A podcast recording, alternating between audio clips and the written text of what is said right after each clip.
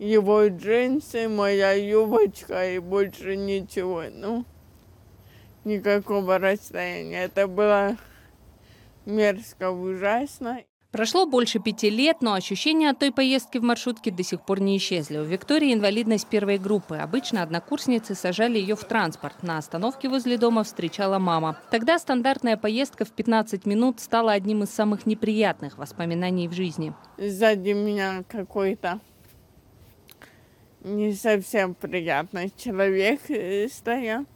Ну и, короче, как бы так тоже завуалировано. Ну, он прям очень прижимался своим мужским местом, вот, всем этим.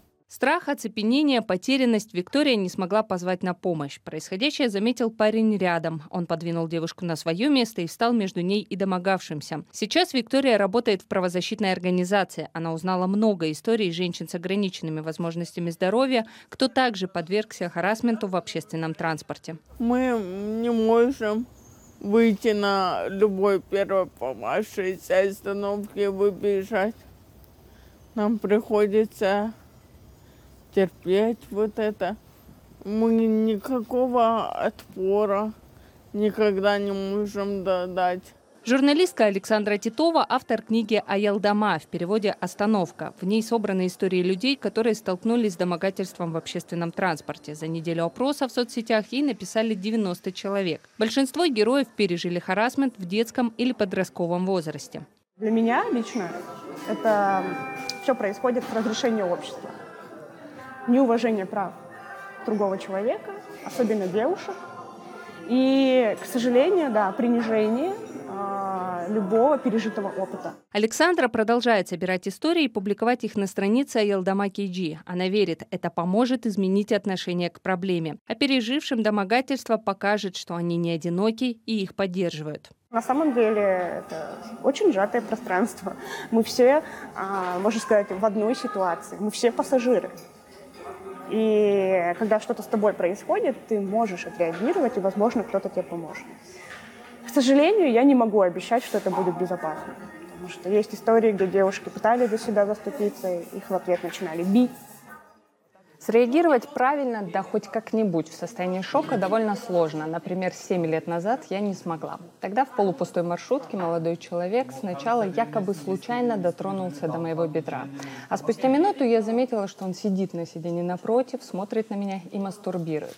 Я не смогла произнести ни слова, просто пересела на сиденье ближе к водителю и попросила коллег встретить меня на остановке.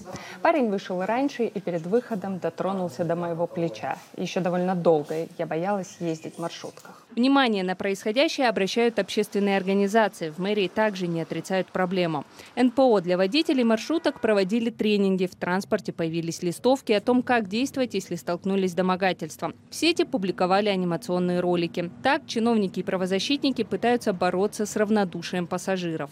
Хочу обратиться к нашим жителям, чтобы если э, они стали свидетелями таких происшествий, то чтобы э, все это максимально фиксировалось на камеры там, э, телефона, чтобы такие моменты, они пресекались.